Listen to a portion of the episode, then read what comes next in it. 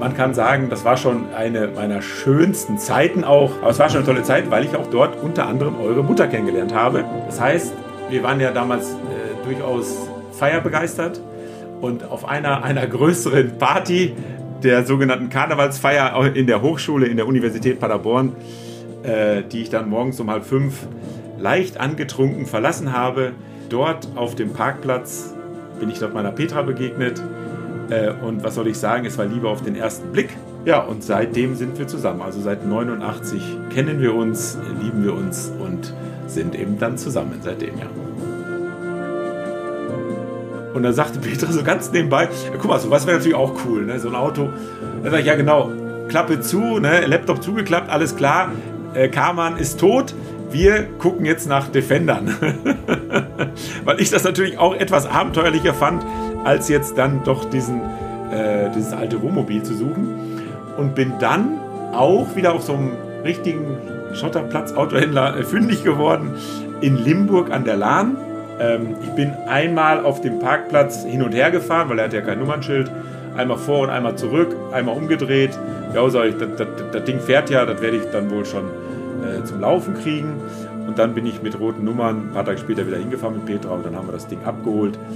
Und auf der Rückfahrt habe ich dann auch schon so gedacht, naja, ob das so die richtige Entscheidung war. Und da sind wir dann halt auch noch an dem zweiten Abend mit euch dreien vorne auf der Haube hinter diesem Bügel, ne, ganz langsam einfach nur über die Savanne gefahren, also kein Berg runter, kein Berg rauf, sondern einfach nur ihr vorne äh, auf der Haube sitzend äh, und ich bin dann gefahren und Petra natürlich daneben. Auch ein ganz tolles Erlebnis, leicht untergehende Sonne schon. Die Kinder, äh, wenn ihr euch umgedreht habt und eure Zähne gezeigt habt vor Glück, also es gibt dem Papi schon was. Ne?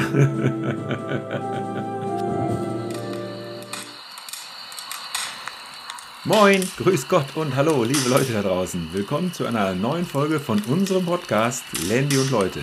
Mein Name ist Rainer Schule, alias die Landrade. Ja, und heute gibt es mal wirklich eine ganz besondere Folge, denn wenn ich von unserem Podcast spreche, dann muss ich hier äh, auch mal erwähnen, dass es letztendlich auch eine Art Family Business ist. Und somit haben sich meine beiden Töchter gefragt, warum nicht einfach mal einen ebenfalls durchaus berühmten Gast einzuladen, nämlich den Podcast-Moderator selbst. Einige von euch da draußen hatten schon immer mal angefragt, ob man nicht mal mehr über mich, Rainer Schuler, eben erfahren kann. Und daraufhin ist die Idee entstanden, einfach mal mich einzuladen und meine Töchter, Dana und Ellen, haben die Moderation übernommen. Tja, und somit bleibt mir nur noch eins. Macht so schön am Lagerfeu Lagerfeuer bequem und ich wünsche euch viel Spaß beim Zuhören. Ja, hallo, liebe Landy Community da draußen. Ich begrüße euch zu einer neuen Folge von Landy und Leute. Mein Name ist Rainer Schule, alias die Landrade. Und heute habe ich mir etwas ganz Besonderes ausgedacht, denn einige von euch wollten dann doch immer mehr wissen, was ich denn alles sonst so mache, wo ich denn eigentlich so herkam und herkomme. Und äh, darüber haben dann meine Töchter und ich uns äh, unterhalten und wir kamen auf die Idee, dass wir das heute mal umgekehrt machen. Heute bin ich mal der Gast und wie doch auch die Familie Till Schweiger sich erlaubt, ihre Töchter in ihre Filme zu ziehen, habe ich mir gedacht, ziehe ich doch mal meine Töchter in meinen Podcast. Also heute ein echtes äh, ein Family Business und deshalb begrüße ich meine beiden Töchter Ellen und Dana. Hallo ihr zwei. Hallo. Ja, stellt euch noch mal kurz vor, damit auch unsere Hörer äh, sich äh, an eure Stimmen ein wenig gewöhnen. Würde ich mal sagen, fange ich mit der Ältesten an. Dana, stell dich doch mal bitte vor. Ja, hallo, ich bin die Dana. Ich bin ähm, 28 Jahre alt, die älteste Tochter. Noch 28. Ich bin ja in einem Monat 29. Ähm, ich bin in der Gastronomie tätig, also habe eigentlich nicht so viel mit Fahrzeugen zu tun, aber halt über Papa immer mal wieder gehabt durch Touren, was wir alles erlebt haben. Okay, schön. Und Ellen? Ja, hallo, mein Name ist Ellen. Ich bin äh, 26 Jahre alt, also ich bin die mittlere Tochter, ähm, beziehungsweise ja, zweite von drei Kindern. Ähm, ich arbeite mehr oder weniger in der Mo äh, Automobilindustrie, also in einem, bei einem E-Car-Sharing-Unternehmen Und ich bin heute tatsächlich sogar zum zweiten Mal hier im Podcast mit dabei. Bei der Folge mit der Sonja Piontek hatte ich auch schon mal einen kleinen Redebeitrag. genau, also richtig schön ein kleines äh, Family Business. Ja, und ja. Äh, dann bleibt mir eigentlich nur noch eins, euch das äh, Mikro zu übergeben sozusagen. Ihr dürft mir heute Fragen stellen und wir sind nämlich mal alle drei gespannt und hoffentlich ihr Hörer da draußen auch, was dabei dann heute herauskommt. Also, bitteschön. Ja, also wir drehen wir das den Spieß mal um und wir fangen doch einfach mal mit der Frage an, die du deinen Gästen auch am Anfang immer stellst. Und zwar, wo erwischen wir dich gerade? ja, äh, ich bin hier in meinem Homeoffice, ja, was auch gleichzeitig mein Studio ist. Ähm, ich habe mich hier natürlich ein bisschen eingerichtet. Das ist eigentlich auch unser Gästezimmer. Wohnen tun wir in Kalf im Nordschwarzwald in der Nähe von Stuttgart, 45 Kilometer entfernt. Die Geburtsstadt von Hermann Hesse sollte man absolut wissen, ne? wenn man äh, Literatur begeistert ist, wie wir alle. Haben wir allerdings vorher auch nicht gewusst, bevor wir hergezogen sind. Und das ist ein, eine kleine Kreisstadt hier, äh, wie gesagt, im Nordschwarzwald. Und dort sind wir vor jetzt über 20 Jahren hergezogen, wohnen in einem Reihen-Endhaus natürlich, ja. Und ähm, man kann sagen, ihr seid hier ja auch eigentlich groß geworden, ne? Ja, ja, also wir haben die meiste Zeit unseres Lebens eigentlich in Karl verbracht. Wobei mittlerweile auch sehr lang in Stuttgart, fällt mir gerade auf. Aber ja, stimmt. Also aufgewachsen sind wir schon hauptsächlich in Kalf. Ganze Jugend ähm, dort verbracht. Genau. Definitiv. Und Ellie hat sogar hier studiert. Genau. Ich habe hier stud da studiert in Kalf und äh, arbeite tatsächlich auch gerade äh, wieder in Kalf. Ähm, auch oft natürlich vom Homeoffice. ich habe es nicht weggeschafft, nee. Ähm, aber genau, also ich wohne in Stuttgart, aber bin ab und zu dann für die Arbeit natürlich wieder in Kalf, mache aber auch viel Homeoffice in letzter Zeit. Hm. Ja, guck, und da kann man sehen, das ist also wirklich dicht an, Kalf, äh, an Stuttgart dran. Man kann also in Stuttgart wohnen und in Kalf arbeiten, wobei es bei den meisten genau umgekehrt ist. Denn in der Nähe von viele, Stuttgart. äh, in der Nähe von Stuttgart ist ja auch Sindelfingen. Und dort gibt es den Daimler. Ja? Und deshalb arbeitet die meisten Leute aus Kalf wahrscheinlich beim Daimler, heißt, die schrauben dort Mercedes zusammen. Ja, das ist, wo ich heute hier sitze, genau. Perfekt. Also wir hatten uns natürlich auch mal ein bisschen überlegt, wie wir äh, jetzt gut hier in die Folge auch einsteigen können. Und klar, die, äh, nach wie vielen Folgen hast du jetzt? Zehn? Acht Stück oder was? Zehn. Oder Zehn, Zehn Stück Heute, schon sogar. Ja. Ein echter Fan weiß das, Zehn Ellen. Folgen, sorry. Recherche nicht gut betrieben. Nach zehn Folgen kennen natürlich die eine oder anderen äh, und die Hörer dich auch schon relativ gut, aber äh, trotzdem würden wir gerne mal einfach von dir wissen, so wer, wer sitzt da eigentlich quasi immer hinter Mikrofon? Wer bist du? Was macht dich aus? Beziehungsweise kannst du so ein bisschen mal von deiner Vita erzählen, wie du aufgewachsen bist ähm, und wie du dann auch ja die Leidenschaft zum Auto und äh, etc. entwickelt hast. Gut, da hole ich natürlich mal richtig aus. Äh, ich hoffe, ich kriege es in drei Sätzen hin, weil es gibt eine ganz interessante Background-Information. Also irgendwelche Uropas von mir sind mal seinerzeit mit der, äh, die haben hier in der Region Kalf wirklich gewohnt, sind dann ähm, ausgewandert, nach Ulm gefahren, auf die Donau mit dem Schiff, dann nach Odessa, dort sesshaft geworden, mehrere Generationen gelebt, also heute Ukraine, also ganz schrecklich, was da ja heute passiert, aber nichtsdestotrotz, da äh, war da die Wurzel meiner Familie zweiter äh, Kategorie sozusagen, das heißt, mein Vater ist dort geboren, äh, ist dann als Fünfjähriger dort vertrieben worden, ist dann nach Niedersachsen gegangen, um dann wiederum nach Nordrhein-Westfalen zum Arbeiten zu gehen. Und dort hat er meine Mutter kennengelernt, in einem kleinen Städtchen, genauso groß wie Kall, 25.000 Einwohner, nennt sich Ennigerloh, ist mitten im Münsterland. Und äh, da bin ich dann aufgewachsen, habe eine Lehre gemacht als technischer Zeichner und habe dann im Anschluss daran in Paderborn, das ist dann nicht mehr Münsterland, das ist dann Ostwestfalen-Lippe, aber eben auch immer noch Nordrhein-Westfalen, habe dann dort Maschinenbau studiert. Ähm, man kann sagen, das war schon eine meiner schönsten Zeiten auch, wobei natürlich danach noch weitere schöne Zeiten kamen, gar keine Frage. Aber es war schon eine tolle Zeit, weil ich auch dort unter anderem eure Mutter kennengelernt habe. Ja, habe dort lange studiert, also ich war nie besonders gut in der Schule, war auch nie der beste Student. äh, alles wie viele so. Semester waren es? Ich wollte auch gerade fragen, wie lange hast du denn studiert? Ich habe äh, zehn Semester, glaube ich, studiert. Ja, fünf Jahre habe ich studiert. Man hätte nach sieben ja. fertig sein können, aber ich habe da ein bisschen überzogen. Ich war ja so arm und musste immer nebenher arbeiten. Das heißt, ich konnte mich nicht immer nur im Studium kümmern. naja, auf jeden Fall habe ich dann 89 dort eure Mutter kennengelernt. Ich habe damals in einer WG gewohnt, genau wie ihr heute ja zum Teil auch. Äh, war auch so euer Alter.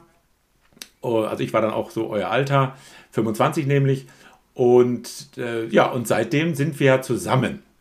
Das heißt, ähm, wir waren ja damals äh, durchaus feierbegeistert und auf einer, einer größeren Party der sogenannten Karnevalsfeier in der Hochschule in der Universität Paderborn, äh, die ich dann morgens um halb fünf leicht angetrunken verlassen habe, habe ich dort auf dem Parkplatz meiner, bin ich dort meiner Petra begegnet äh, und was soll ich sagen, es war lieber auf den ersten Blick. Von deiner Seite aus? Sagt Petra heute noch, genau, von deiner Seite aus. Ja, wir haben uns gesehen. Äh, sie hat mich dann mitgenommen runter in die Stadt, weil ich sie darum gebeten hatte. Ja, und seitdem sind wir zusammen. Also seit 89 kennen wir uns, lieben wir uns und sind eben dann zusammen seitdem, ja. Das ist so Sehr ganz schön. grob mein Werdegang. Dann hatte ich ja endlich einen Beruf. Dort sind wir dann, sind wir da, ähm, habe ich in Paderborn angefangen zu arbeiten als Maschinenbauer, wie gesagt, Maschinenbau studiert, habe dann als Maschinenbauer auch gearbeitet, allerdings in der Fassaden, in der Baubranche, Fassadenbau, mhm. um dann ähm, nach äh, drei, vier, fünf Jahren, weiß ich nicht mehr genau, sind wir dann alle umgezogen. Also Ellen ist ja noch in Paderborn geboren, genau. Mhm. Dann sind wir äh, weggezogen, ähm, immer noch in der, in der Fassadenbaubranche geblieben äh, in die Pfalz, nach Rheinland-Pfalz. Dort ist dann der dritte, der Milan ist dann dort geboren, der dritte Sohn. Und das war dann auch nach zwei Jahren oder so zu Ende. Dann sind wir nach Würzburg gezogen. Äh, das ging dann auch, das war wirklich so die große Pleitewelle in der Bauindustrie in den 90er Jahren, um dann eben äh, endlich wieder in die Automobilbranche zu wechseln.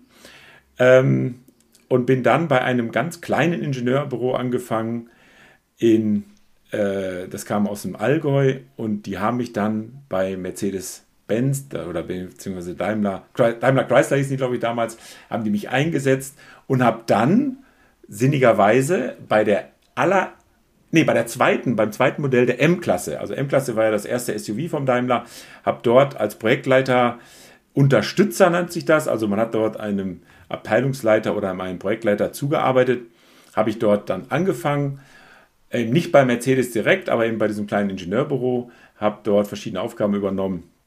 Und somit sind wir dann wirklich hier in den Süden gerannt, ge gekommen, mhm. ne? gelangt. Und äh, ja, dann haben wir uns, dann habe ich eine Zeit lang mal, auch in Stuttgart gewohnt, um dann eben auch auf den Spuren meiner, meiner Vorfahren, ne, das hat dann damals so einen Impuls gegeben, dass ich das dann auch gehört habe, dass wir wirklich hier aus der Ecke kommen, habe dann hier so verschiedene äh, Orte angesteuert, wo Häuser zu verkaufen waren, äh, wo ich dann gehört hatte, dass dort eigentlich unsere Wurzeln sind, also hier im Nordschwarzwald. Und diese Häuser, die waren nichts. Ne? Bin dann ja. also auf dem, auf dem Weg nach Hause durch Kalf gekommen und habe dann eben an der Sparkasse mal in diese Schaufenster reingeschaut, wo die Immobilien aushängen. Und dort war unser Haus. Ja? So, und da, dort habe ich dann unser Haus gesehen und habe dann da angerufen und habe gesagt, ja, das ist ein schönes Häuschen, äh, Zimmeranzahl für drei Kinder passend und so weiter. Das ist ja damals nicht unbedingt üblich gewesen, dass man äh, drei Kinder hatte. Das ist ja schon fast eine also wirklich eine richtige Großfamilie. Ne? Ja. Wenn ich überlege, in meiner Kindheit, da warst du mit vier Kindern, warst du da eine kleine Familie. Ne? Ja, also alle unsere Nachbarn hatten ja fünf und sechs Kinder. Wir hatten ja nur vier. Ich habe ja drei Brüder. Und dementsprechend, also mit drei, mit drei Kindern war das durchaus schwierig, hier ein Haus zu finden. Das habe ich dann aber hier in Kalf gefunden. Das haben wir dann auch gekauft, eben vor über 20 Jahren. Und äh, 2012 war das, genau. Ja, und dann sind wir alle Mann hierher gezogen. Äh, ihr ging es dann 2000, noch. 2001. Du hast gerade 2012 2001 bzw. zwei, ja genau, das war genau, Entschuldigung, ganz logisch. Das war mit dem Wechsel des, äh, des Euros. Also genau, genau in ja. dem Winter, also haben wir schon unsere ersten Klimpergelder gekriegt. Ähm, das heißt, das heißt, äh, wir haben das Haus eigentlich in Euro, äh, in, in, in D-Mark noch gekauft, oder was? Ja. Ja, wirklich. Ah, also die ganzen witzig. Berechnungen, das war alles doppelt so viel, eine Riesensumme. Und dann haben wir es ja. plötzlich nur noch die Hälfte. Und wir haben dann im, De also es war dann November, Dezember, und haben dann auch dieses kleine Papiertütchen bekommen. Da war, weiß ich nicht, 100 Euro oder was waren da drin oder waren es nur 50? Also ein paar Münzen, ein paar Scheine hat jeder Bürger gekriegt. So ein mhm. Willkommensgeld oder Als Geld, ja, das hat jeder gekriegt, damit man schon mal Münzen im Umlauf hatte. Ne? Ah, ja. Äh, das weiß ich noch. Da waren wir gerade ein paar Tage hier in Kalf und deshalb stimmt 2001, logischerweise 2002, an, in dem Winter hatten wir dann, sind wir dann hier eingezogen. Genau. Ah, ja. Das heißt, eigentlich hat dich so die Wirtschaft oder dein Berufsleben auch so ein bisschen in die Automobilbranche geführt. Yes. Aber die Leidenschaft hattest du ja eigentlich auch schon vorher, oder? Oder hast du schon in deiner Kindheit oder Jugend äh, entwickelt, oder? Ja, absolut. Also Autos, also auch für meinen Vater war das Auto immer auch ein Statussymbol, definitiv. Ne? Also mhm. der Nachbar hatte schon wieder, oder jetzt hatte er einen Daimler. Also das war dann schon was, ja. Also die hatten immer Peugeot, die waren zwar reich, aber die hatten immer Peugeot gefahren, warum auch immer, in Französisch. Plötzlich hatten die einen Daimler, das weiß ich noch, hat er extra darauf hingewiesen, jetzt haben sie endlich mal einen Daimler. Und als er sich seinen ersten bestellt hat, da war er auch ganz stolz, ganz klar. Den hat er dann, glaube ich, nur zwei Jahre gehabt. Und dann bin ich, da war ich schon 18, genau, bin ich mit ihm und seinem Daimler sind wir nach Stuttgart gefahren, nach Sindelfingen, haben dort den zweiten in Empfang genommen und dann durfte ich mit dem alten nach Hause fahren und er mit dem neuen. Also das war auch so ein ah. wirklich einprägsames Erlebnis. Wie alt Zum warst Beispiel, du da? Ja, da war ich genau 18. Da muss ich, das muss wirklich, ah, ja. da war ich, hatte ich ein paar Monate vielleicht Führerschein. Deshalb war das auch spannend, dass ich den Daimler zu Hause, nach Hause fahren durfte. Ich wollte gerade sagen, bist du auch heile wieder zu Hause angekommen? Weil das sind ja schon, wie viel, wie viele hundert Kilometer sind das? 500. Genau, also das weiß ich noch. Äh, wir sind dann hier äh, los. Beziehungsweise sind dann hier, äh, wir haben dann auch eine Tour gekriegt. Also wenn man ein Auto abholt, kriegt man ja heute noch eine Tour im Werk. Und ah ja, da sind wir fast äh, über dem Boden geschwebt, weil die ganzen Pressen im, im Rohbau, des, der, im Karosseriewerk, die hießen Schuler. Also da standen wirklich mit 80, 90 Zentimeter großen Lettern auf diesen Maschinen, stand überall Schuler. Ja? Also Vater okay. und ich, wir kriegten uns gar nicht mehr ein. Und auch das haben wir hinterher mal recherchiert, als wir dann hier feststellten, dass wir ja von hier kommen. Hier in der Ecke gibt es sehr, sehr viele Schulers, also die, ja. die, die, die, meisten anscheinend in Heiderbach. Ja. Das ist nochmal 30 Kilometer von hier entfernt, aber es ist ja nur eine Randnotiz. Naja, also das war wirklich toll, das weiß ich heute noch, dieses dreckige äh, Karosseriewerk von innen ist heute natürlich blitzeblank. Ich, also heute habe ich da ja auch jeden Tag zu tun fast. Da ist heute ein weißer Boden, da gibt es nur noch Roboter, das ist schneeweiß, das ist hell durchleuchtet, äh, alles voll automatisiert. Also gegenüber früher, da konnte es, musste fast mit, mit Licht fahren, der Bus, der uns da durchgefahren hat, da war es also wirklich noch dunkel. Ne? Und, ja. und trotzdem diese riesigen Maschinen und diese riesigen Schuler-Schriftzüge, das war es, das habe ich heute noch, kann ich mich heute noch daran erinnern. Ja, und so ist es dann auch geblieben. Mein erstes Auto war ganz wichtig. Ne? Ich habe ja eine Woche vor meinem, ein paar Tage vor meinem Geburtstag, 18. Geburtstag, schon Prüfung gemacht. Habe dann am, am äh, nach der Prüfung gleich mein Auto abgeholt. Ja, auch da äh, eine kleine Anekdote. Ich habe mein, mein Mittagessen so schnell runtergewürgt, dass ich mir eine Grete in den Hals quergestellt habe. Und dann hat mich mein Kumpel abgeholt. Wir wollten ja mein Auto holen. Dann sind wir erstmal zum Hals-Nasen-Ohrenarzt fahren müssen, um diese Geräte da rauspulen zu lassen. Und, und als er mir sagte, so, jetzt machen wir noch einen Versuch, also mehrere Versuche waren gescheitert, wir machen jetzt noch einen Versuch, du musst die Zunge richtig weit rausziehen. Wenn du das nicht hinkriegst, dann müssen wir dich operieren. Und als ich das gehört habe und ich mein Auto nicht mehr fahren durfte, da war die Zunge ganz weit draußen. Da habe ich die Zunge mir bis zum Kehlkopf runtergezogen und dann hat er die da rausziehen können. Naja, das war dann da. Und dann bin ich mein Auto, habe ich mein Auto abgeholt, habe dann auch fast einen Unfall gedreht und so. Also Autos war für mich schon äh, immer wichtig, auch für meine ganzen Kumpels. Klar, auf dem, im ländlichen Raum damals noch, äh, Busfahren kam für uns gar nicht in Frage. Und dann haben wir eben äh, die Autos gehabt. Und bin dann ja auch, als ich in Paderborn meine, meine Petra kennengelernt, unsere Petra kennengelernt habe, äh, am zweiten Abend, nach dem Essen, bin ich mit ihr äh, zu einem Schotterparkplatz gefahren, ne, diese, diese, diese Schotterparkplatz-Autohändler. Mhm. Dort stand ein, ein, weißer Cadillac. Und dann habe ich ihr gesagt, da, den hatte ich mir ein paar Tage vorher angeschaut, als Student, ja, so ein 7-Liter-Geschoss. ähm, da habe ich, hab ich zu gesagt, so, guck mal, das Auto finde ich total klasse, ja. Also das weiß ich heute noch nicht so genau. was? was? Bitte? So einen ähnlichen, die wir heute, den ja, wir heute auch haben, oder? Ein ähnliches Modell, allerdings äh, in, in, in, Calais, viertürig, ist aber letztendlich egal.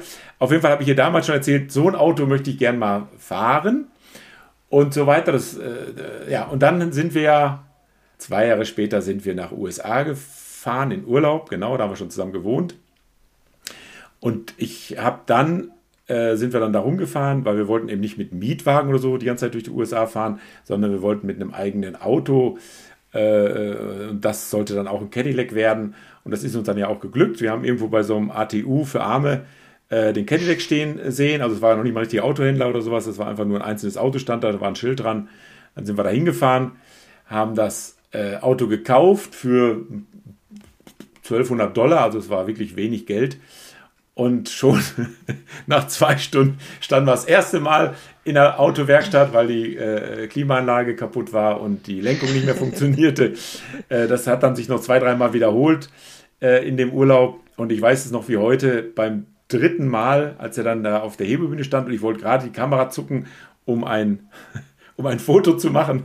Da sagte dann Petra, Rainer, wenn du jetzt noch ein Foto machst von diesem scheiß Auto auf einer scheiß Hebebühne, ich lasse mich zu Hause scheiden, obwohl wir noch gar nicht verheiratet sind.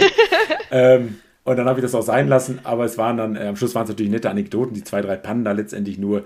Wir waren vier Wochen ja. mit dem Ding unterwegs, hat wahnsinnig viel Spaß gemacht. Wir haben uns richtig gefühlt wie Amis, ne? wir haben äh, auch viel Zuspruch bekommen. Das war ja ein Eldorado Coupé, 8,2 Liter Hubraum, Baujahr 70, sechs Sitzer, also kann, man kann vorne mit drei Leuten sitzen, hinten auch.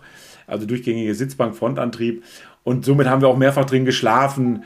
Äh, wir sind von Polizisten äh, aufgeweckt worden, äh, weil wir darin geschlafen hatten und so. Also es war schon abenteuerlich.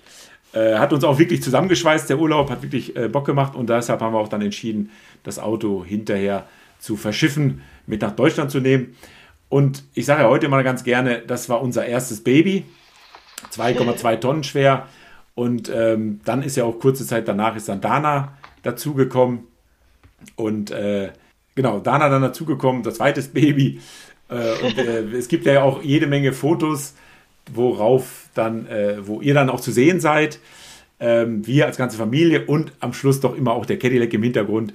Also unser Caddy ist halt wirklich da jetzt schon seit Reihe, ja. nahezu 30 Jahren oder seit 30 Jahren ist er bei uns und dementsprechend autoverrückt, ja, aber eben auch nicht, dass ich jeden Tag ein neues brauche oder auch nicht unbedingt überhaupt ein neues, sondern doch eher die älteren und ja, und ja, somit. Spezielle Wagen. Genau.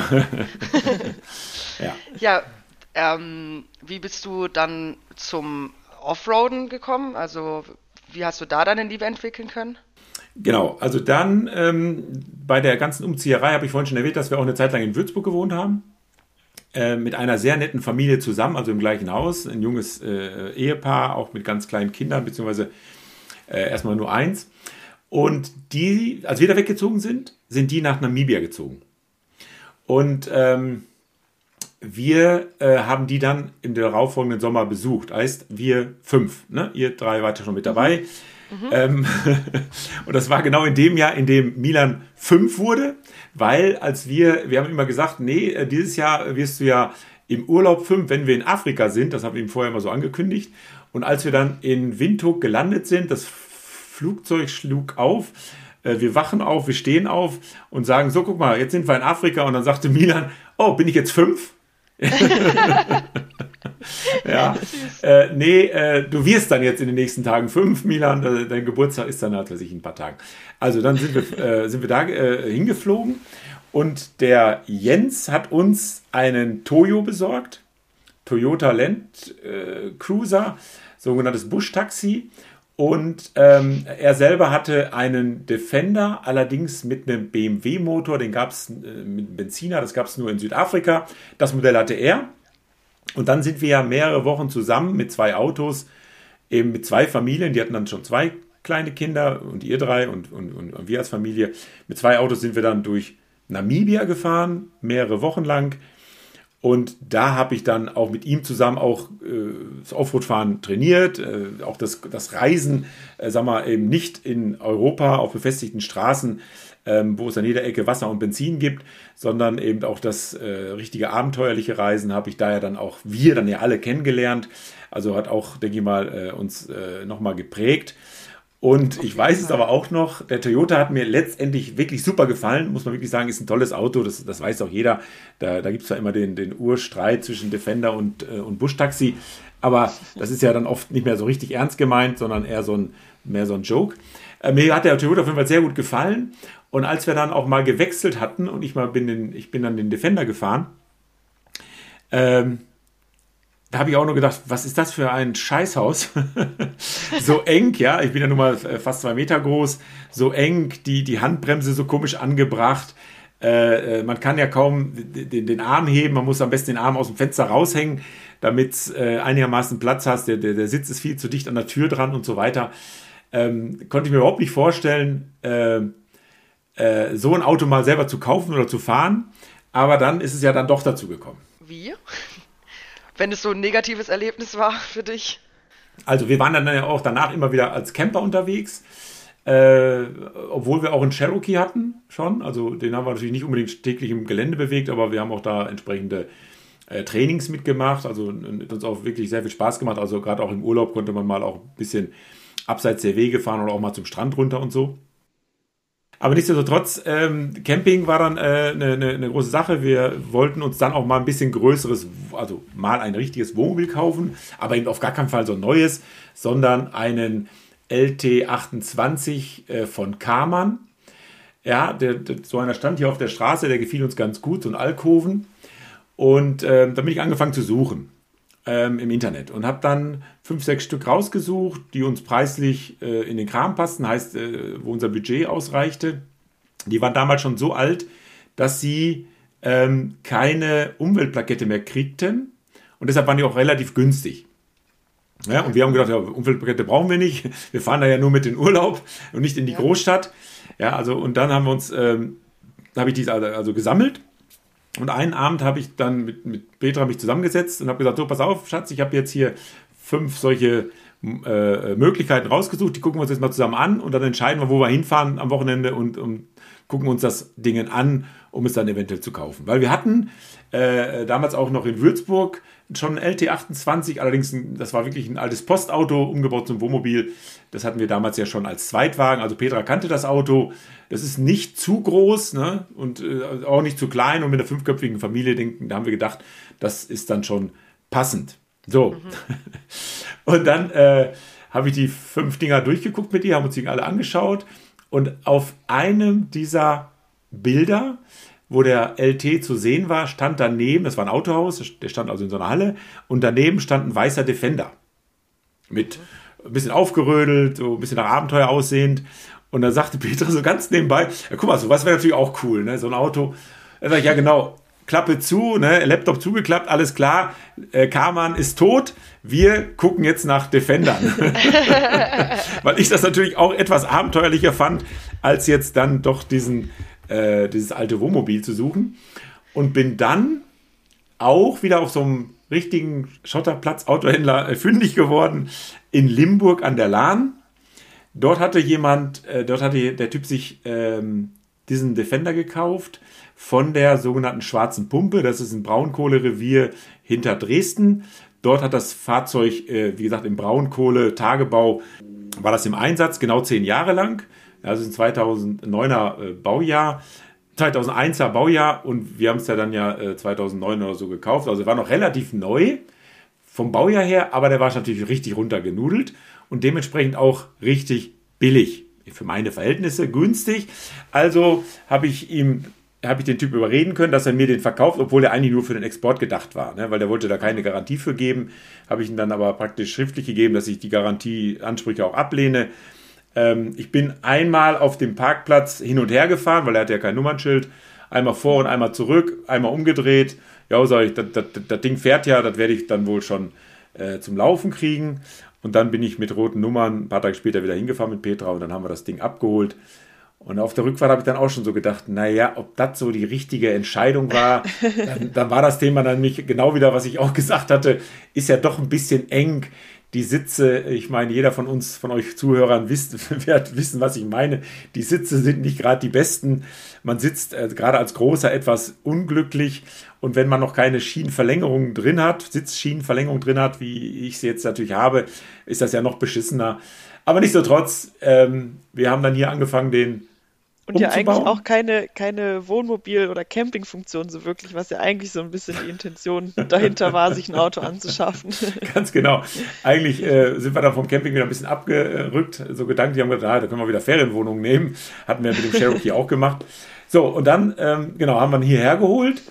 Und weil wir ja keine größere Garage oder sowas hatten damals, ähm, haben wir den ja hier in das Haus gestellt, praktisch schon beim Nachbarn aufs Grundstück und haben dann wirklich angefangen, Teppichboden rauszureißen. Ähm, alles, der war ja voll damit, der war mit Diesel voll geschmiert, der war natürlich ziemlich verrostet, die Türen, alles war im Arsch. Ähm, äh, also es war wirklich ein äh, schlechter Zustand. Aber ja, ihr habt mir teilweise geholfen. Milan hat natürlich auch äh, durchaus immer wieder mitgemacht. Und dementsprechend, äh, wir haben neuen Teppichboden reingelegt, wir haben die Sitze äh, schön fertig gemacht, die, die, die, äh, Anschnallgurte alles wieder hergerichtet, sauber gemacht. Die waren dann total verrostet und so. Also, dass man da richtig schön drin sitzen konnte und sich drin aufhalten konnte. Alles sauber war. Also wirklich, der war ja wirklich total versaut, auch die Sitze und so. Und als er dann im, im Frühjahr, im Sommer war er dann ja wieder richtig hübsch. Ähm, innen und außen richtig sauber. Mit Zebra-Überzüge. Genau, dann habt ihr mir noch die Zebra-Überzüge gekauft, dass er nicht außen wie Daktari aussieht, sondern innen drin. und dann ähm, habe ich vom Kollegen für 50 Euro, ja genau, 50 Euro habe ich einen Dachgepäckträger von ihm gekauft. Der hat auch einen Defender gehabt. Also die Dinger sind ja normalerweise, kosten ja hunderte von Euro. Er hat mir den für 50 Euro überlassen. Den habe ich dann hier schön äh, auch entrostet, sauber gemacht, gestrichen und äh, wieder dann, dann bei mir drauf gebaut. Hast du den nicht selber gemacht, das mit die Holz? Genau, das Holz ausgetauscht, aber das, ja, genau. das, das Stahlgestell war ja äh, alt. Äh, äh das, ah, okay. das Holz habe ich runtergerissen, habe neues Holz drauf gemacht und so. Ja, und dann haben wir ähm, ja losgelegt, ähm, als, weil das Auto ja drei Rückbänke hat. Da habe ich mir dann gedacht, ja, ist ja wunderschön. Äh, obendrauf auf dem Dachgepäck ist ja Platz genug, da packen wir unsere Sachen drauf. Ne? Hab dann Aluboxen im Internet bestellt, hab dann so ausreichend Aluboxen aufs Dach gestellt, damit die ähm, Sachen, also alle unsere Sachen, Schlauchboote und, und Anziehsachen und alles und Zelte, wir hatten ja alles dann da, genau, wir haben Zelte bei gehabt, und dann sind wir, haben wir das alles aufs Dach gepackt, damit ihr euch jeweils auf einer Rückbank es gemütlich machen könnt. Ausbreiten könnt. Ausbreiten genau. könnt. Auch mal ein Schläfchen ja. machen können. ja, da habt ihr bestimmt auch noch Erinnerungen dran. Ich glaube, die, ich glaub, die ähm, Gurte waren da auch Nebensache, oder? Bei dem, ich glaube, hinten gab es auch, nicht glaub, mal Gurte, oder? Nee, hinten gab es, glaube ich, keine Gurte. Doch, also gibt doch. Bei den Seiten. Aber die ja? liegen natürlich dann unten drunter. Das sind auch keine Aufrollgurte. Ja, genau. Die musste genau. man entweder rausfriemeln und dann hat man es halt doch gelassen. Kann nicht sein. Und also während, der Fahrt, während der Fahrt wollten wir eh mal Plätze tauschen, dann ist es ja blöd, wenn man angeschnallt ist. Stimmt. Ja, genau. Ja, ja. Genau. Also Kinder bitte nicht nachmachen, ne? Es ist nicht gesund, nicht sich nicht anzuschnallen, aber in dem Fall war es so. Ähm, und äh, mein Eindruck war wirklich so ein bisschen, ne, ich, dass ihr euch da hinten wie auf so einem kleinen, auf so einer kleinen Motorjacht oder sonst wie auch bewegen konntet. Ich fand das richtig gemütlich ähm, äh, während der Fahrt da auf der Autobahn, dass man da in, sich im Auto so ein bisschen bewegen konnte. Also ich habe da auch noch die schönsten Erinnerungen, die besten Gefühle dran zurück. Ja. Das war eigentlich echt auch immer wie so eine, wie so eine Safari-Tour damals. Also so. Allein hinten drin im Auto. genau, und dann so den Blick immer nach draußen zu haben, das war, ja, war echt immer schön. War irgendwie anders als wie äh, als im Cherokee als oder einfach, so. Man einfach, ja, einfach zu äh, dritt eingepfercht sitzt. Ja, genau. Ja. kann man ein bisschen atmen, vor allem weil wir auch alle groß sind. ja. Und dann haben wir ja, das haben wir ja vorhin schon kurz im Vorgespräch kurz festgestellt, ne? du warst 15 Dana, Ellen 13, Milan ähm, 11, also schon äh, durchaus äh, Kinder, Jugendliche, also keine Kleinstkinder mehr. Und ich glaube, da kriegt man auch schon richtig einiges mit. Und was dann ja auch für mich wunderschön war, wir sind dann nach Limetto oder Limette, äh, irgendwas heißt das.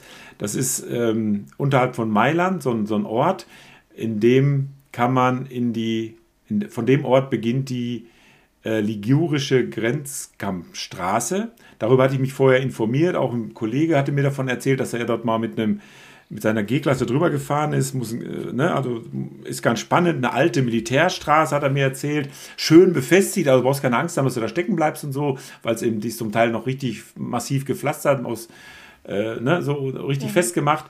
Ähm, und da kann man schön hochfahren, da gibt es Bunkeranlagen und, und Festungen und so. Und das hat er mir also erzählt, habe ich mich darüber informiert. Damals gab es ja sogar schon Internet, da konnte man auch schon das eine oder andere recherchieren. Und dann sind wir da hingefahren, wollten eigentlich auf den Campingplatz noch abends. Der hat aber schon geschlossen. Und dann habe ich gesagt, pass auf, dann lass uns doch jetzt schon mal in, die, in diese ligurische Grenzkampfstraße einsteigen, mal gucken, wie weit wir kommen.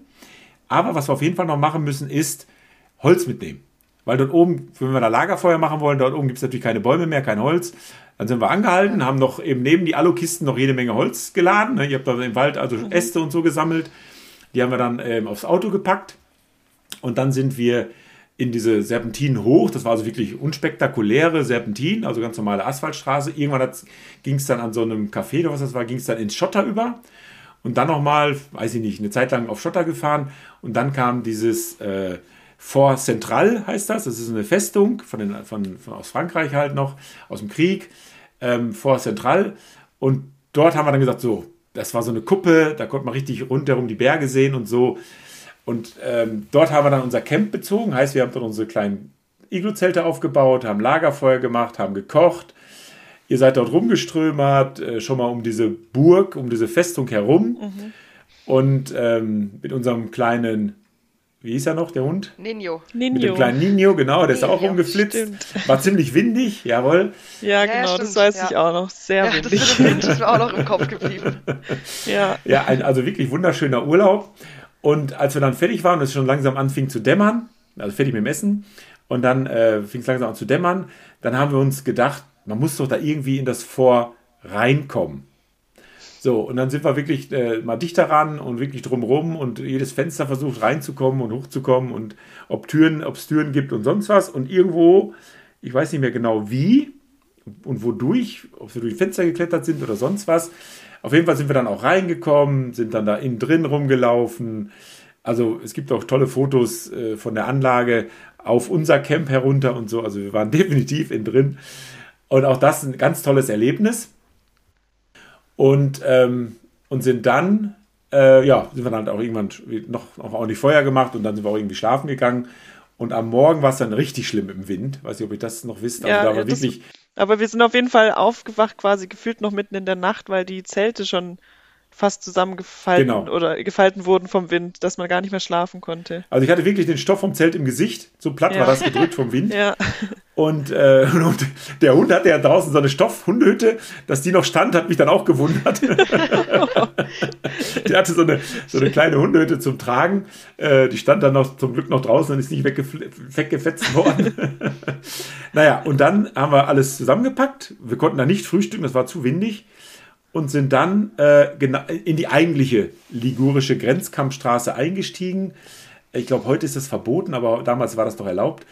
Und dann haben wir uns auf den Weg gemacht, bis es dann auch, also die Sonne richtig rausstand, der Wind wirklich nachgelassen hatte. Dann haben wir dann einen schönen Platz gefunden, da waren noch überall Murmeltiere und so. Mhm. Und dann haben wir dort, äh, äh, das war dann auch der ähm, 17. August, ne? Milans Geburtstag ah, ja. war das dann damals auch. Ja. Und dann sind wir da. Ähm, Direkt an der italienischen, französischen Grenze. Genau, war das. genau, genau da war das, ja. Und dann hat er seine ja. Geschenke gekriegt, haben ein bisschen da rumgelaufen, das war ein ferngesteuertes Auto, haben wir ausprobiert, ne? Hat er dann ja. da äh, ausprobieren dürfen. Und das muss dann ja so gegen neune, Zähne gewesen sein. Und dann haben wir uns wirklich aufgemacht und ich, ich dachte, ja, jetzt wird es bald wieder runtergehen. Nee, Leute, also ich kann es nur jedem von den Zuhörern empfehlen, dass, wenn das noch erlaubt ist, Macht das mal, das ist wirklich so herrlich. Es ist wirklich eine Kammstraße. Man sitzt, man fährt wirklich auf einem Kamm, auf einem Rücken entlang und man kann auf beiden Seiten teilweise hunderte von Metern runter gucken. Ja, und trotzdem ist diese Strecke eben aus weißen Steinen gepflastert mit, mit auch Mauern links und rechts, aber eben nur einspurig teilweise. Und das hat echt Bock gemacht. Da sind wir ein paar Mal ausgestiegen. Ihr seid auch eine Zeit lang mal nebenher gelaufen oder hinterher. Mhm. Ähm, das weiß ich noch. Das war also wirklich herrlichstes Wetter, kein Wind mehr. Ähm, und wir haben wirklich für diese 60 Kilometer den ganzen Tag gebraucht. Also wir waren dann Ja. erst abends unten in Ligurien angekommen. Jetzt komme ich nicht mehr auf den Ort mit diesen Hexen. Wisst ihr noch? Da gibt es ja dieses, äh, das ist ein Ort, da, Ja, da spielen Hexen eine große Rolle, auch irgendwie traditionell. Ja. Ah, da ja, gab es auch äh, Autoschilder, Achtung, He Hexenkreuzen. Das haben wir auch damals fotografiert. Also, äh, und dann sind wir eben noch weitergefahren nach äh, Imperia. Äh, dort war dann ja unser Ferienhaus. Also der Urlaub, das war dann ja praktisch erst zwei, drei Tage. Wir waren vorher noch am Lugano See. Ähm, aber da waren wir vielleicht erst drei, vier Tage unterwegs gewesen und ich hätte praktisch nach Hause fahren können sozusagen, weil noch mehr Abenteuer, noch mehr Spaß und noch mehr äh, auch, auch dieses, äh, dass dieses Auto irgendwo einen Sinn hat. Ja. Und der Nervenkitzel. ja, also das äh, muss man schon sagen. Ähm, Das äh, hat mir so viel gegeben in dem Moment. Also deshalb ist er, glaube ich, heute noch immer dabei, unser Landy. Ja. Weil das war schon ein, ein, ein, ein was hat, hat uns ein bisschen zusammengeschweißt. Wobei ich auch sagen muss, nachdem wir da den halben Tag gekämpft haben und so stolz waren, dass wir da immer wieder vorankamen, ne, durch, durch diese auch durchaus unwegsamen Passagen, die es natürlich da auch gibt, da kam es ja noch ein Fiat Panda entgegen. Also ein ein Hirte oder was der immer, oder ein Bauer, keine Ahnung, was der ist, was der war. Und da habe ich auch noch gedacht, na toll, ich fahre hier mit meiner Riesenkarre, mit Allrad. Ja. Geht eigentlich auch mit dem Kleinwagen. Man hätte auch mit einem Fiat hier hochfahren können. Und der fährt wahrscheinlich jeden Tag hier lang. Ja, aber es macht ja nicht so viel Spaß. nee, auf keinen Fall. Ne? Und sieht halt nicht so schön nach Abenteuer aus. Ne? Ja. naja.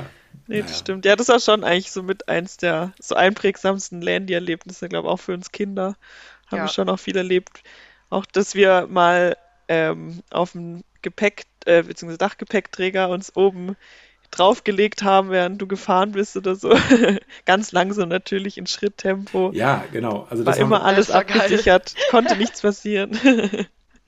Aber das hat auch Spaß gemacht, wie so ein Spielplatz, das Auto eigentlich. also das ähm, haben wir dann, als wir dann unsere Ferienwohnung bezogen hatten und sind dann so mal, ne, nicht, wir sind Ja. nicht jeden Tag zum Strand gefahren oder so, sondern auch mal ins Hinterland. Und dann sind wir durch so eine Waldpassage gefahren, da haben wir das dann gemacht, ja. Da durftet Ja. ihr aufs Dach klettern und schön festhalten, ne? Füße vorne an der. Windschutzscheibe runterbaumeln lassen oder hinlegen, wie ihr wolltet. Und dann sind wir so ein paar hundert Meter mal auch durch den Wald gefahren. Was ähnliches haben wir sogar damals in Namibia gemacht. Weiß nicht, ob ihr euch da noch dran erinnern könnt. Vorne Jetzt- auf der, auf Ja. der Haube, oder? Ja, der Toyota hatte ja äh, einen Ja, da gab es extra Sitze, oder nicht? Nee, nee, nee. nicht bei Der hatte aber vor dem Kühler halt diese Stange. Ah, Also so ja. ein richtig große, Ja, ja. äh, ein großer Rammbügel, Kuhfänger, was er immer dazu sagen möchte. Da saß doch auch der Ernst drauf. Ja, genau. Könnt ihr die- euch noch an den erinnern? Genau. Ja, das war auch eine schöne, das war auch eine schöne Geschichte. Kann ich auch noch mal ganz kurz erzählen. Ähm, äh, wir sind dann ja auch eine Zeit lang alleine durch Namibia gefahren, ohne unsere Freunde.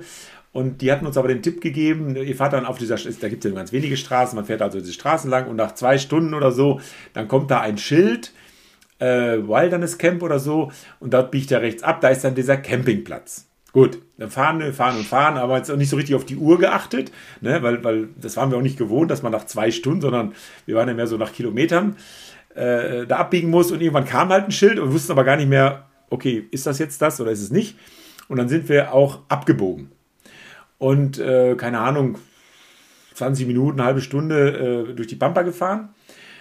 Ähm, und dann wurde es schon dämmerig, da wird es ja um 6 Uhr schon dunkel. Da habe ich gesagt, nee, Peter, lass uns lieber zurückfahren. Ähm, weil wenn wir jetzt hier im Dunkeln sind und nachher auf der Straße, das, das, das ist nicht okay. Man muss vor der Dunkelheit äh, schon auf dem Camp sein, sonst hat man Probleme auch mit dem Wild, was vielleicht auf der Straße steht und man fährt dagegen und so. Also, ich wollte gerade umdrehen und zack, saß der Ernst bei uns auf der Haube. Ein, ein farbiger, der aus dem Nichts kam, also ein Einwohner. Ähm, und ähm, der sagte dann, äh, so guckte nach hinten, ruft, rief mir zu, wo ich denn hin wollte und so. Ich sage, ja, äh, wir wollten zum Campingplatz, wir fahren jetzt zurück zur Straße. Nein, nein, sagt er, der Camp, also in Englisch natürlich, aber der Campingplatz ist hier. Ne? Deshalb saß er schon auf der Haube, ich sollte mal einfach losfahren, er wird dann zeigen, wo entlang. Und dann sind wir nochmal ein paar hundert Meter eigentlich nur gefahren, bis ein paar Gebüsche kamen und ein paar große Bäume und ein großer Felsen, so ein riesig großer Felsklotz. Paar, groß, so wirklich haushoch war der. Und äh, so, und da war eine Feuerstelle. Und da war das Camp. Das war der Campingplatz. Das war der Campingplatz. Da war kein Mensch, nur, aber das war sein Campingplatz und den Ja. wollte er uns jetzt vermieten. Und da habe ich gesagt, ja gut, Peter, also auch zu euch, wir haben ja alles da, wir hatten Wasser auf dem Dach, wir hatten genug zu essen bei, äh, eine Flasche Wein war auch noch im Gepäck, also da machen wir jetzt hier Feuer und dann bleiben wir hier. Genug zu essen. Genug zu essen hatten wir auch.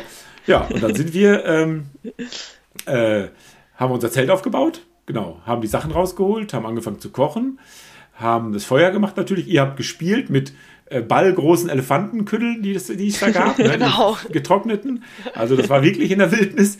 Und ähm, auch auf diesen Felsen sind wir dann abends noch geklettert. Ne? Also, wie gesagt, Der hat ja auch überhaupt keinen Zaun, gell, das Camp. Nein, gar nichts. Das gar war nichts, ne? komplett äh, So, frei. und dann, ähm, ja, dann hab, seid ihr irgendwann auf Schlaf gegangen. Peter und ich haben vielleicht noch ein bisschen länger am, am, am, äh, am Feuer gesessen, um dann natürlich auch schlafen zu gehen.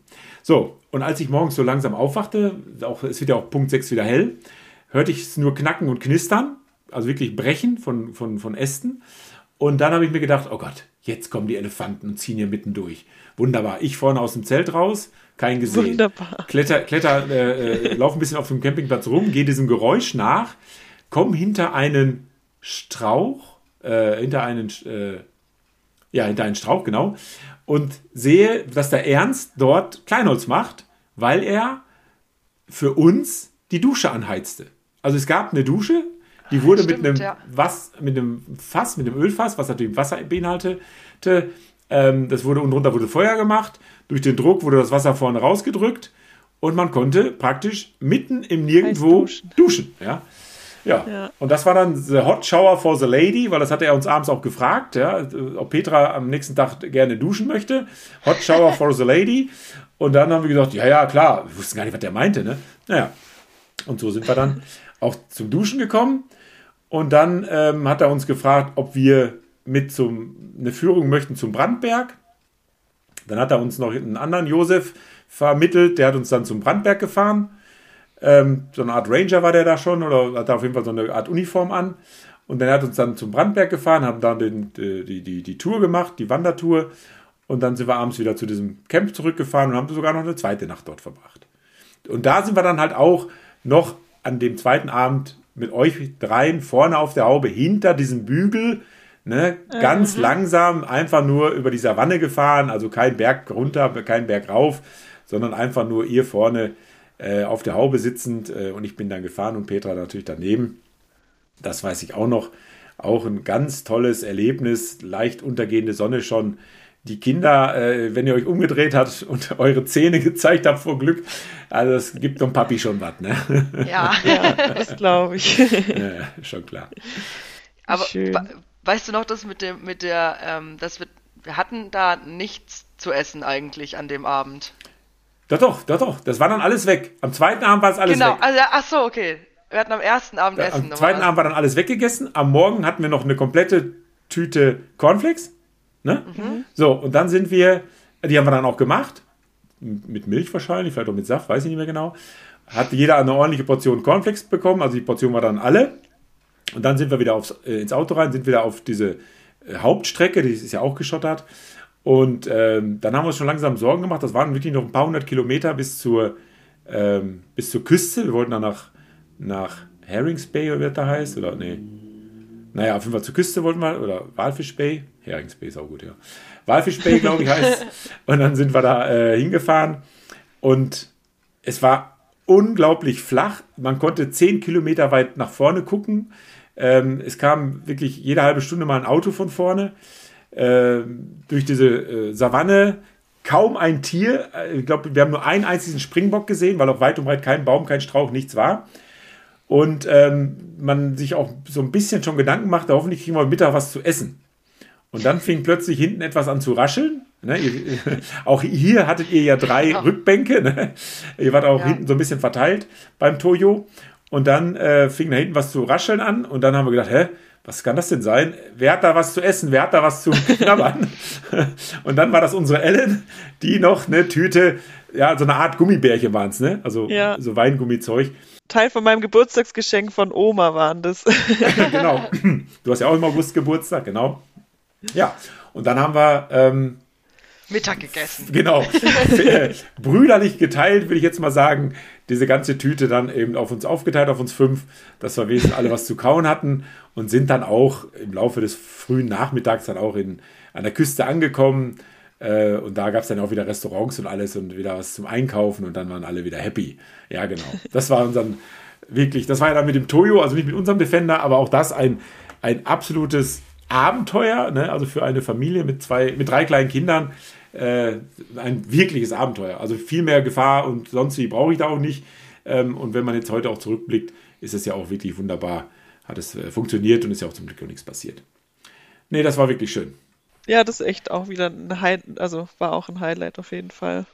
Ich glaube, da könnte man jetzt auch noch, noch mal wahrscheinlich eine Stunde mehr drüber quatschen, was wir sonst ja, noch wir so auch die ganze Zeit allgemein erlebt ein, haben ja. oder auch mit dem Land Rover.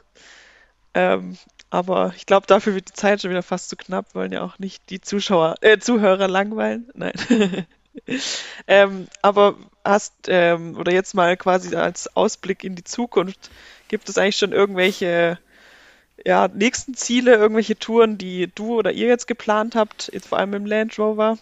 Ja, wie gesagt, wir sind ja in erster Linie Camper. Ne? Also damit hat es ja wirklich angefangen, draußen sein, äh, Camping zu machen. Also als, als, als Kind war ich schon immer äh, Camping begeistert. Also meine Eltern sind mit dem Steilwandenzelt angefangen, hatten dann verschiedene Wohnwagen über die Jahrzehnte hinweg und somit sind wir dann auch ähm, mit der Geburt von Dana auf den Trichter gekommen, eben diesen ersten LT28 zu kaufen. Ne? Weil als wir dann ein Kind hatten, ähm, vorher waren wir ja Studenten und so, das haben wir nicht besonders große Urlaube gemacht. Ach, nee, Quatsch, doch. Ich bin ja immer mit meinem T2-Bus in Urlaub gefahren. Genau, also ich war Camping ja wirklich durch und durch gewöhnt.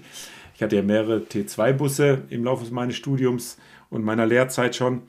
Und äh, dann hatten wir das Kind, die Dana, und dann haben wir uns überlegt, ja, was machen wir denn jetzt diesen Sommer, die ist ja im Mai geboren, was machen wir denn diesen Sommer im Urlaub? Wie, wie sollen wir das machen? Ferien, meine, meine Frau kannte eher Ferienhäuser, ich kannte dann eher Camping.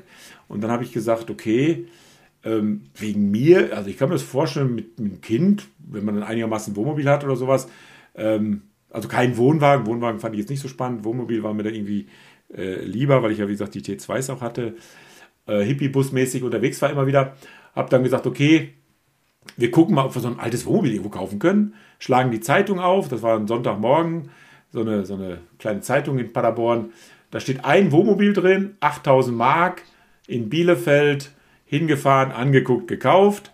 Und somit hatten wir dann eben diesen Zweitwagen, ne, also das als, als zweites Auto sozusagen, hat Peter das dann immer benutzen können.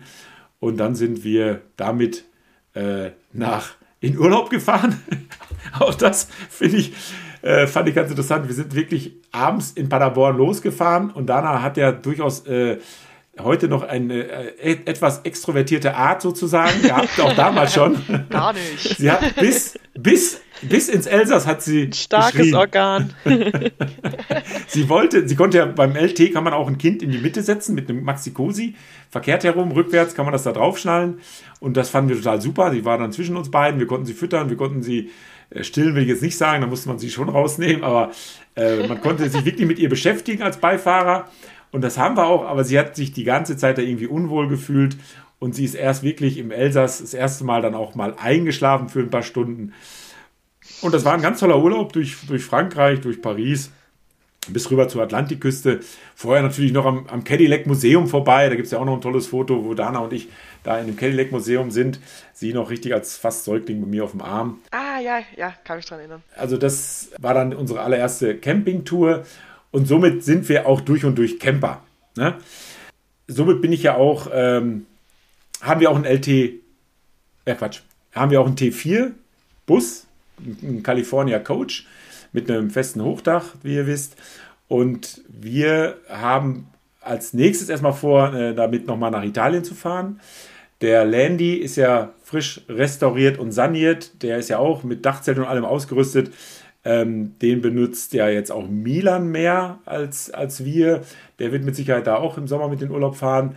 Äh, wir werden aber für diese Italien-Tour auf jeden Fall den T4 nehmen. Auch wollen. Das ist dann doch nochmal ein bisschen was anderes. Und dann haben wir ja ab September, habe ich ja ein Jahr lang frei.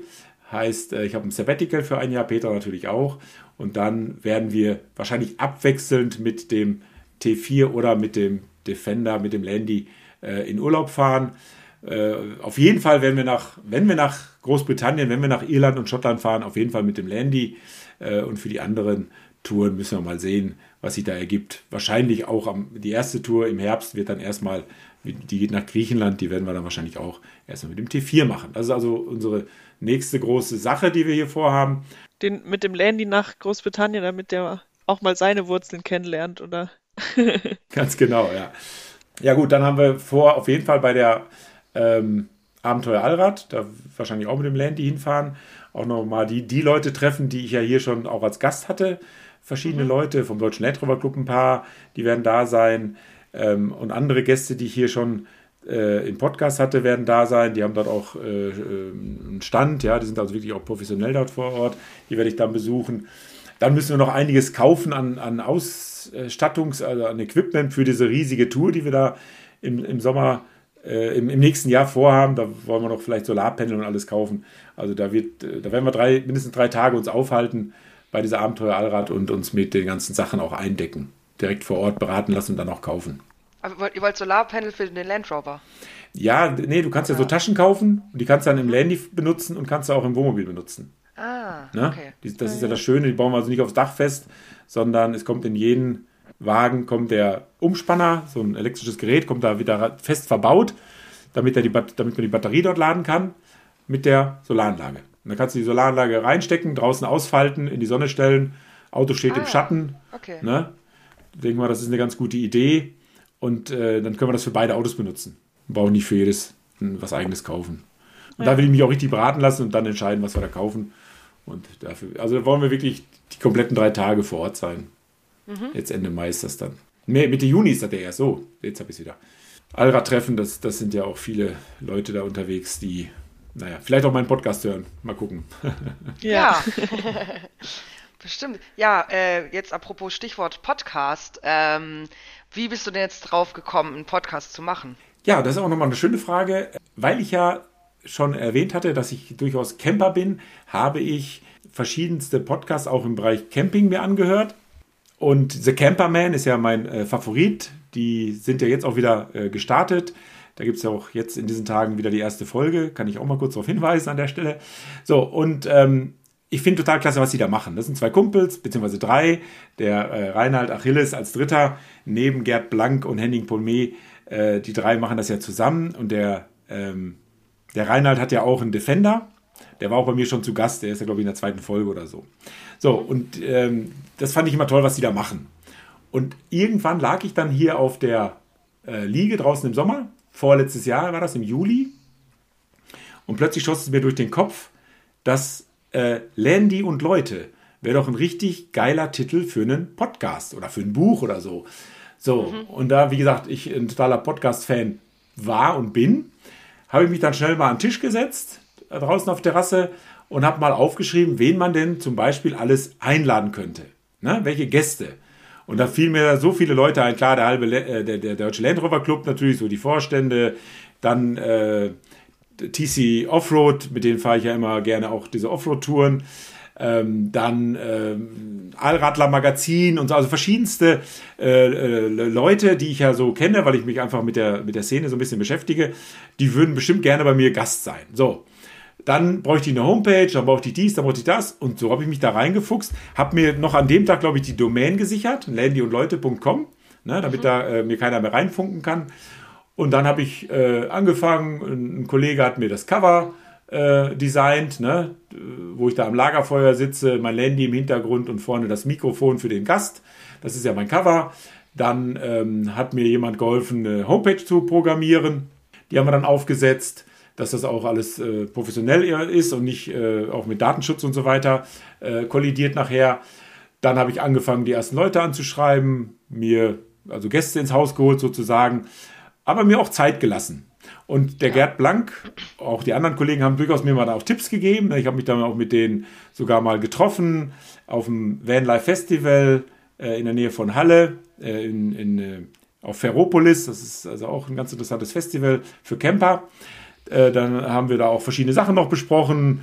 Abgesehen, wie die ihren Podcast selber machen. Über Equipment haben wir uns unterhalten und so weiter und so fort. Also habe mich dann auch entsprechend professionell hier, professioneller, es ist ja alles Hobby, äh, äh, eingerichtet, aber dass es auch nicht total äh, äh, unprofessionell äh, rüberkommt, das war mir dann schon wichtig.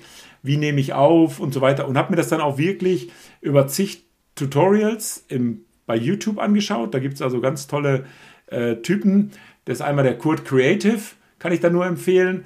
Der macht, das ist eine Agentur, ne? der hilft dir einen Podcast aufzusetzen, aber nur einen gewerblichen. Also der hilft keinem der das als Hobby betreibt. Ne? Es sei denn, du bezahlst ihm dafür Geld, ist ja klar. Mhm. So, ähm, der, der hilft dir also, dein, dein Unternehmen bekannter zu machen, aber trotzdem hat er diese Tutorials. Also bei YouTube sind die natürlich dann um, um, umsonst sozusagen, gratis. Und die habe ich mir äh, nach und nach alle reingezogen. Auch wie man schneidet, bringt er einem dabei, welches, welches Software man nimmt, nämlich hier dieses Studio-Link, mit dem wir uns ja heute hier auch verlinkt haben. Ähm, dann äh, Loffi von Das Ziel ist den Weg hat mir geholfen, auch bezüglich Equipment. Ne? Also Rode und Zoom sind so, so zwei Marken, also im, im, im Kopfhörer und vor allem im Mikrofonbereich. Die sind da nochmal zu erwähnen. Unbezahlte Werbung übrigens. Ganz genau, ne? damit ich da äh, irgendwann auch mal von leben kann. ja, genau. Nee, und das sind ähm, so alles so Tipps gewesen. Es hat dann auch wirklich über ein Jahr lang gedauert, bis ich dann auch angefangen habe, die ersten Interviews zu führen.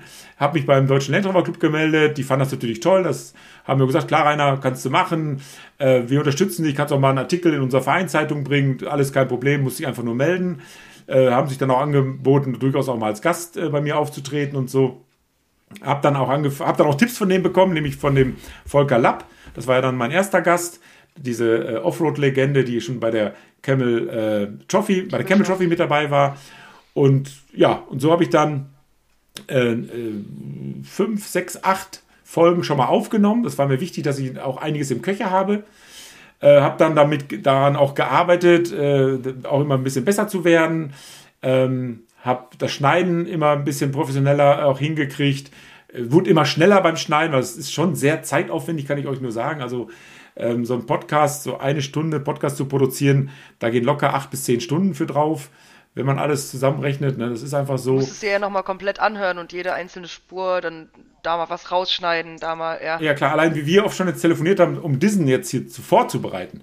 Dann einmal ja. ausprobiert, dann Vorgespräch führen, dann aufnehmen, dann in Ruhe anhören, dann äh, äh, in Ruhe anhören und schneiden. Das dauert mindestens zwei Stunden, weil du ja in mhm. Ruhe diese ganze Stunde anhören musst. Äh, mal geht schneller, mal dauert es noch ein bisschen länger. Und dann ähm, musst du ihn ja hosten lassen. Das mache ich bei Podigy.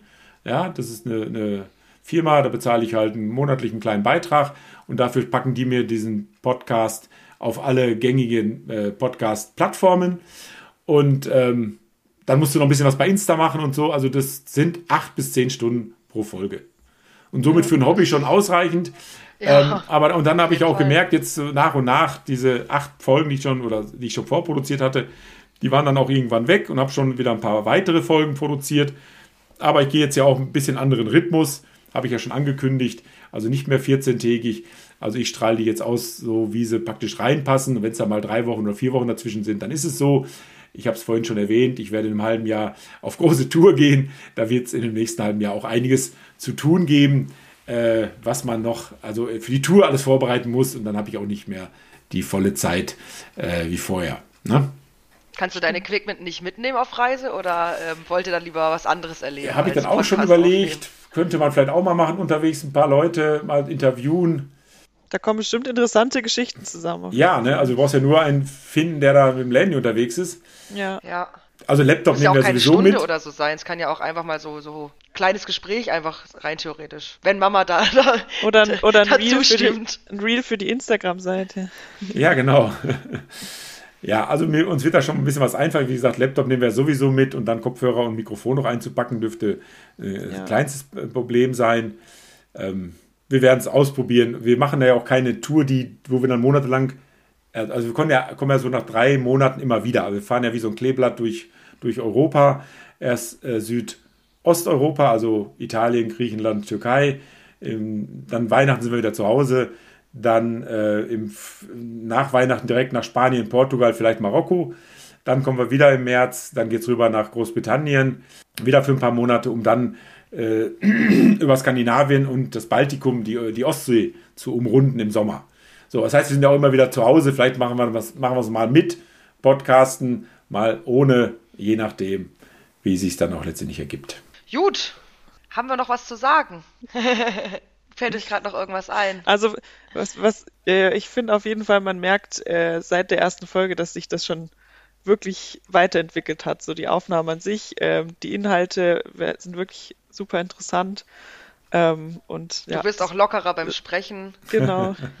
Wird immer besser.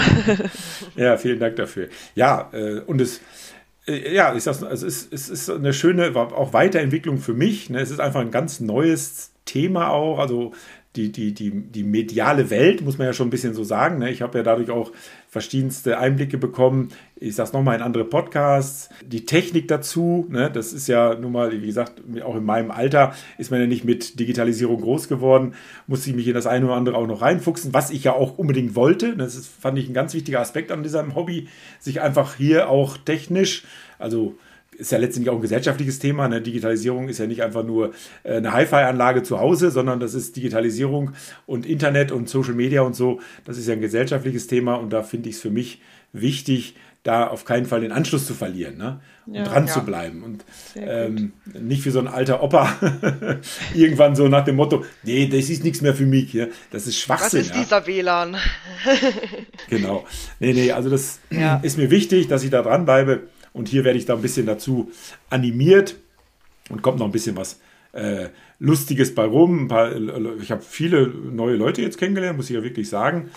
Ähm, und ich freue mich auch schon darauf, dass ich den einen oder anderen einmal äh, beim Abenteuer Allrad äh, und dann im Juli bei dem äh, Vanlife Festival im Ferropolis dann auch wirklich wieder live treffen werde. Ja, dann vielen Dank, Papa, dass du dir dass du jetzt mal ein bisschen von dir erzählen konntest. Ich glaube, das war auch für alle Zuhörer sehr interessant, ähm, ein paar Geschichten mitzukriegen. Weitere Geschichten folgen natürlich von dir, aber natürlich auch von weiteren äh, Gästen in deinem Podcast. Da freuen wir uns natürlich drauf. Ja, schön. Als große Fans. Genau. ich, ich finde es auch total klasse, diese Idee, die wir jetzt hier gehabt haben, das einfach mal so auszuprobieren. Ähm, und auch das finde ich, das, das, das finde ich auch total, dass wir da so ein bisschen lockerer mit, mit jetzt umgehen, also dass ich mich da nicht mehr so unter Druck setzen, mich selbst unter Druck setze, da regelmäßig Folgen raus zu produzieren. Das ist hier, ähm, es ist ja nur ein Podcast, ne? ein Hobby-Podcast und den kann ich gestalten, wie ich will, weil ich bin hier irgendwo der Chef. Ihr helft mir ja schon auch bei Insta und so weiter ähm, bei meiner Homepage, ne, habt ihr mir geholfen. Also das, äh, mehr kann ich ja gar nicht verlangen. Und dass ihr jetzt noch mit mir diesen Podcast gemacht habt, einmal finde ich auch ganz klasse. Da wird sich ja die Oma Ulla ganz besonders freuen. Die hört das ja dann auch immer, ist ja auch einer unserer Ach, härtesten. Sie das immer an? Ja klar, ist auch einer unserer härtesten Fans. Ähm, schönen Gruß von hier, Oma. Ne? Ja, liebe Grüße. so, und das ist unsere Welt und die können wir gestalten, wie wir lustig sind. Ne? so. Ja, freut uns dass es so gut geklappt hat. Vielen, vielen Dank nochmal an euch. Vielen Dank fürs Zuhören, liebe Zuhörer. Ich wünsche euch alle eine schöne Zeit. Jetzt geht die Saison los. Macht's gut. Gerne. Bis zum nächsten Mal. Ciao, ciao, ihr Süßen. Ciao, ciao. Tschüss. So, liebe Leute, das war's dann wieder für heute und ich hoffe, diese ganz spezielle Variante unseres Podcasts hat euch gefallen. Zum Gast brauche ich ja eigentlich nicht mehr viel sagen. Der hat sich ja ausgiebig vorgestellt. Aber ich möchte natürlich nicht versäumen, mich nochmal ganz explizit bei meinen beiden Töchtern, Dana und Ellen, bedanken, dass sie heute hier die Fragen gestellt haben. Ein weiterer Dank gilt auch meinem Sohn Milan, der mittlerweile unseren Instagram-Account pflegt. Und natürlich ein recht warmherziges Dankeschön eben an meine Frau Petra, die nun schon eben seit über 30 Jahren unsere ganzen Verrücktheiten und Abenteuer nicht nur erträgt, sondern immer mit voller Leidenschaft dabei ist. Und an euch, liebe Zuhörer, möchte ich nochmal die Bitte äußern, schaut doch auch mal auf meiner Homepage vorbei, www.landyundleute.com. Dort findet ihr dann auch meine E-Mail-Adresse hello at landyundleute.com. Denn dort könnt ihr euch dann ähm, bewerben, um eben auch mal hier Gast in meinem Podcast zu sein, wo ich dann wieder die Fragen stellen werde. Und somit bleibt mir nur noch eins. Ich wünsche euch allzeit gute Fahrt, immer eine Handbreit Luft unter dem Differential und eben die Gewissheit, dass es hinterm Horizont immer weitergeht. Vielen Dank fürs Zuhören, macht es gut, eure Landratte.